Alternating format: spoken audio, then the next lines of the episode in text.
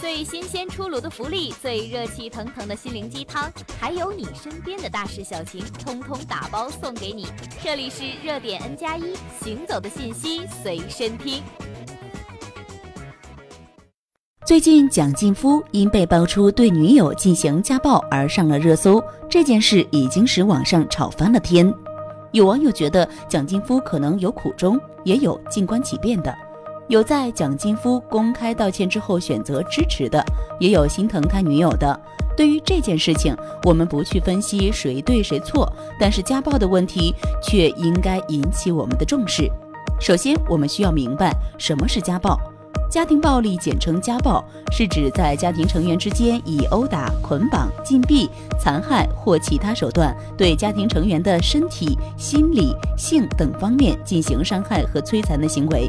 值得注意的是，对未婚伴侣实施暴力也属于家暴。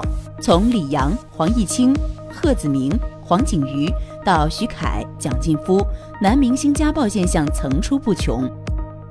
要想全面的了解家暴，我们以下从施暴心理的成因、施暴人的可辨识特征，以及遭受家庭暴力后如何保护自己三个方面来谈。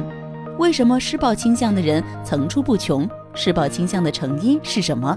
据调查，家暴的受害者大多为女性。在这些男人家庭暴力的背后，大概有以下四种原因：首先是原生家庭的影响。表面上看，家庭暴力的施暴者是加害者，但是从原生家庭的角度来看，他们也是受害者。大多数施暴者从小都生活在冷漠的家庭环境中，经常受父母的打骂和羞辱。当他们自己有了家庭的时候，虽然发誓要有一个和谐的家庭，绝不会像自己的父亲一样，但是往往事与愿违。当有冲突产生时，依然会选择家暴的方式来解决。第二是自卑心理作怪。很多男性施暴者虽然看起来很强势、很自信，但是其实内心非常的脆弱和自卑。当看到自己的老婆非常优秀、善解人意、大方得体时，反而会通过这种家庭暴力的方式来掩盖自己内心的自卑。因此，很多受害者其实都是非常优秀、大方得体的女性。当然，也正是这些女性的隐忍、淡定，更助长了这些男性施暴者的气焰。老婆越是优秀，越是隐忍，他越是变本加厉，首当其冲的成为了他们自卑的泄愤口。第三是大男子主义心理，在中国，男尊女卑的观念根深蒂固。虽然现代社会女性解放了，但是很多男人还是保留着自己大男子主义的心态。有的男人只是把女性当成一件私有物品，根本没有起码的尊重。第四是病态的人格。病态的人格如反社会型人格障碍，根本无法治疗。另外就是一些特殊的心理疾病，如情感障碍患者躁狂发病期间、精神分裂症患病期间也会有家庭暴力发生，但是有治愈的可能性。了解了施暴倾向之后，女性应该如何在恋爱初期辨别潜在家暴者，保护自己呢？专家研究后指出，有家暴倾向的人往往会有以下这些特点。遇见这些男人需要警惕：第一，拥有扭曲的自尊心的男人。有一些男人非常要面子，把面子看得比自己的命还重要，为了维持自己的面子，不惜动手打老婆。第二，有强烈的妒忌心的男人。妒忌心非常重的男人，不允许自己的老婆或者是女朋友跟任何异性男人有交流，非常容易吃醋。错把占有当作爱，其实是非常危险的。第二，拥有超强的控制欲的男人，有控制欲的男人要求女朋友或者老婆事事以自己为中心，要言听计从，稍有不顺就会大打出手。第三，性格暴躁，不会控制情绪的人，脾气暴躁、性格暴躁的人。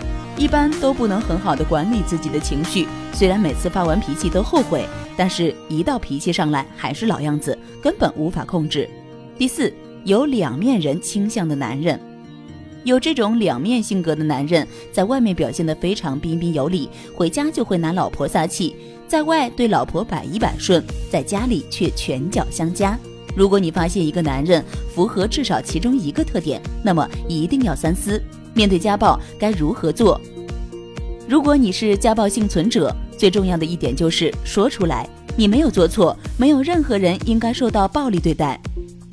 家暴发生当时或者过后打幺幺零报警，并且要求登记备案。家暴发生后，尽量去医院，要求开具受伤证明以及拍照记录。同理，在以后上法庭时都是关键证据。就算是小伤，比如说淤青、出血点、划伤，也要去医院开具受伤证明，并且拍照作为记录。家暴发生后，请为自己准备好一个安全计划。就算你觉得不会再有下一次，不是所有的幸存者都能随时随地离开施暴者的。美国国家防家暴热线的统计数据是，一个家暴幸存妇女平均要尝试七次才能够彻底离开施暴者。很可惜，事实上，很多人就在这七次的反复中被残忍的打死或者打残。所以，安全计划特别重要，能够帮助幸存者和幸存者的孩子在家暴发生时迅速逃离危险区。安全计划应该包括告诉你值得信任的人。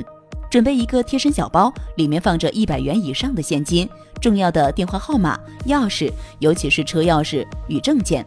如果你暂时不能离开，不要躲在房间的角落里，要保持背向开放的位置，方便逃跑和躲闪。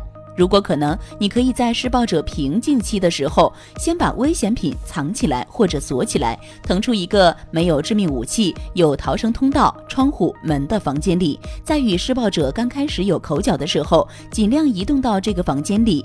如果可能，随时携带电话，熟记重要的电话号码。如果不能随时携带电话，搞清楚离家最近的可以打电话的地方在哪儿。在施暴者不在家的时候，可以先练习一下怎样快速逃逃跑，掌握几条逃生通道。如果你有孩子的话，请一定清楚这一点：家庭暴力会对下一代产生非常不利的影响。研究员调查发现，在有家暴经历的家庭中长大的孩子，他们未来犯罪的概率比在正常家庭中长大的孩子要高出许多。告诉孩子，暴力是绝对不可以的，任何人都不能够对任何人施暴。尽量带着孩子一起跑，和孩子也建立一个密语。一旦说了这个密语，孩子就要立刻逃出家门，寻求帮助。如果你是家暴的目击者，很抱歉，我能想到的就是报警了，至少帮助幸存者在警察那里留下记录。如果你是家暴幸存者的朋友或者家人，千万不要因为幸存者遭受家庭暴力就指责或者歧视他。如果幸存者暂时不愿意离开，也不要批评他，因为我国现在确实没有给幸存者提供一个很好的支持环境，帮助他离开。耐心的聆听幸存者的倾诉，不要主观判断，因为幸存者能说出自己的故事已经是太不容易了。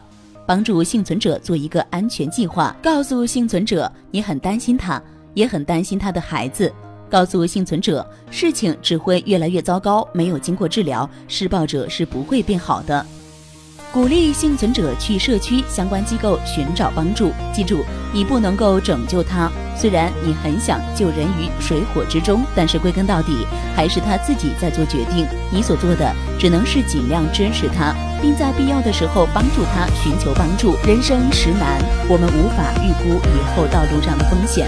投入每段感情时需要真诚，但是遇到意料之外的危险时，也要看重自己，肯定自己。